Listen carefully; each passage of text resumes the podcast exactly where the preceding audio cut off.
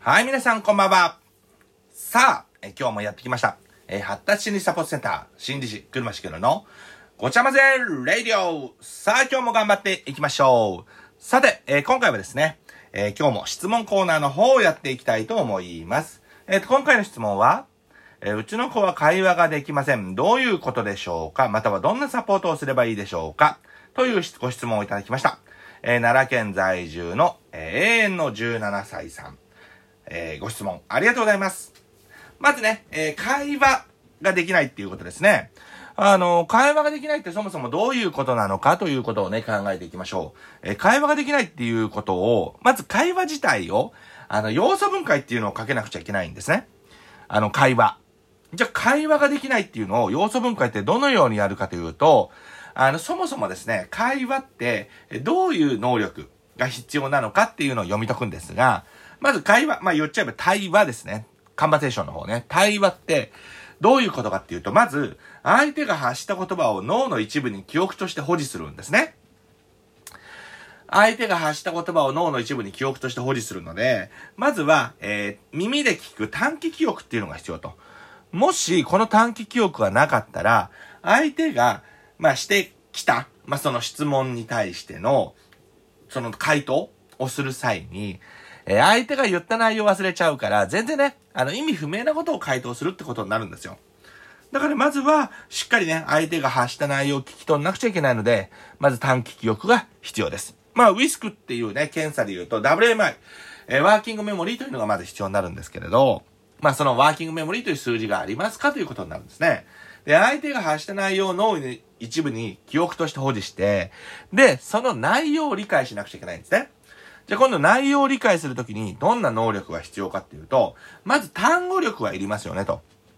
まあ、ウィスクで言うと VCI、えー、言語理解指標の中の単語という項目があります。これは当該年齢レベルの単語力がありますかという数字になるんですね。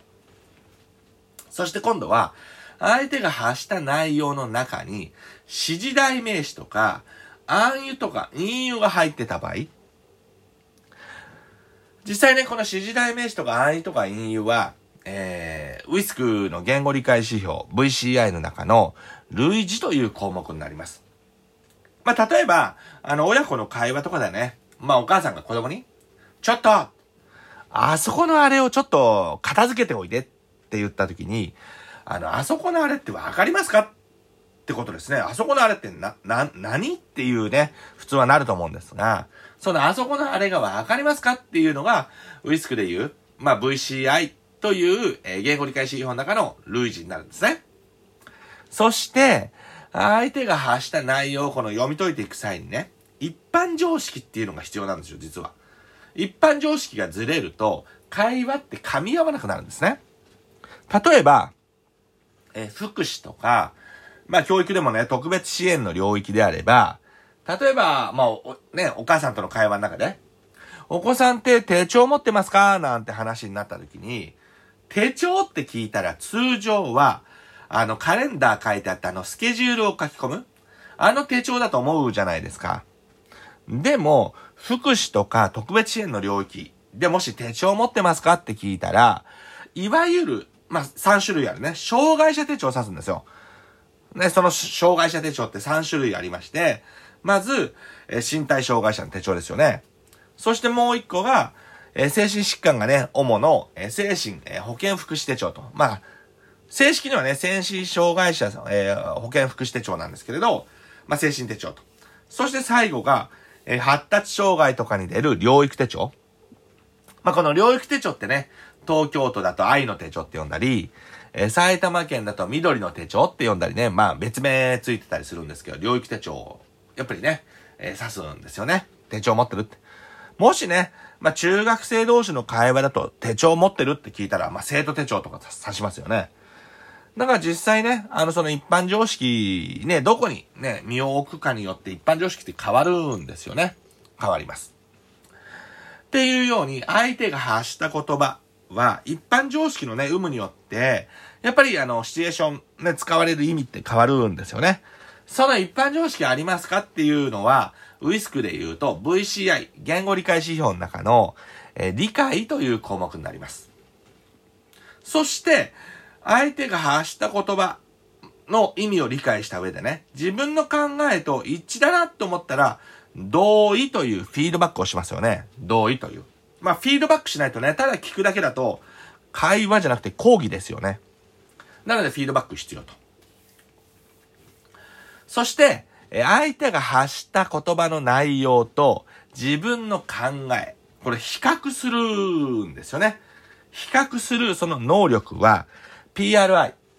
えー、知覚推理指標というのがあるんですが、その知覚推理指標で、えー、その比較する能力っていうのを見ることができるんですね。で、相手が発した内容と自分の考えに差があったと。その差が自分が発したい内容になるんですが、その差は、まあ、当然もやもやっとね、あ、こんなこと異なってるなっていうのがあると思うんですよ。それを頭の中で話し言葉になるように並べ替えなくちゃいけないんですね。その並び替えるっていう能力は何なのかっていうと、並べ替えるのもウィスクでいう PRI。この知覚推理指標っていうところになるんですね。で、頭の中で自分が話したい内容に並べ替えたら、ら、今度はそれを言葉に置き換える必要があると。まあ、これは頭で思い描くこと。まあ、いわゆる思考ですよね。あの、思うに考えるで思考ですよね。思考の言語化っていうふうに言うんですが、思考の言語化をする際に今度はまた単語力が必要になると。単語力が必要。で、そうすると、ぶっちゃけね、あの、いろんな能力が会話をする際に必要なんですね。なので、もしね、えー、会話ができないっていうね、風にお考えなのであれば、まあ二つあってですよね。まず一個は、その子が何が足りないのか例えば、単語力が足りないんだったら単語入れましょうだし、頭の中で情報をね、あのー、比べる力が低いんだったらそのトレーニングしましょうだし、実際ね、短期記憶が、ね、少ないんだったら短期記憶を鍛えましょうだし。っていうことをまず鍛えなければいけないし。で、もし、あの、鍛えられないのであれば、まあ、要は鍛えなくちゃいけないんですが、まあ、鍛えると同時にですよね。その子に対して何が不足しているのかっていうのを、こちらが察してあげた上での会話をしなければいけないんですね。だから例えば、えー、一般常識というか、なんだろうな、類、あのー、指示代名詞とかわかんないんであれば、指示代名詞使わないで説明してあげるとか、単語力が低いんだったら、ね、分かってる語彙に置き換えて喋ってあげるとか、そういったね、サポートっていうのはしてあげてもいいんじゃないかなって思います。何でも言うように発達障害は発達しないわけではないんですよ。え発達するんですが、その発達っていうのは周りの子供に比べて少し遅いとか、または、まあ、独特のね、特性を持った発達っていうのが考えられるんですよね。なので、トレーニングやれば、効果は出ます。出ます。ただ、なかなかね、出にくいこともあるので、ね、効果が出ないと、やっぱりね、あの、トレーニングし続けるのは苦しいんですよね。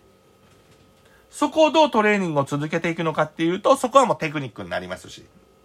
ね、楽しくやっていかなければいけないということになります。よろしいでしょうか？さて、今回はね、えー、会話ができないということについてお伝えさせていただきました。はい。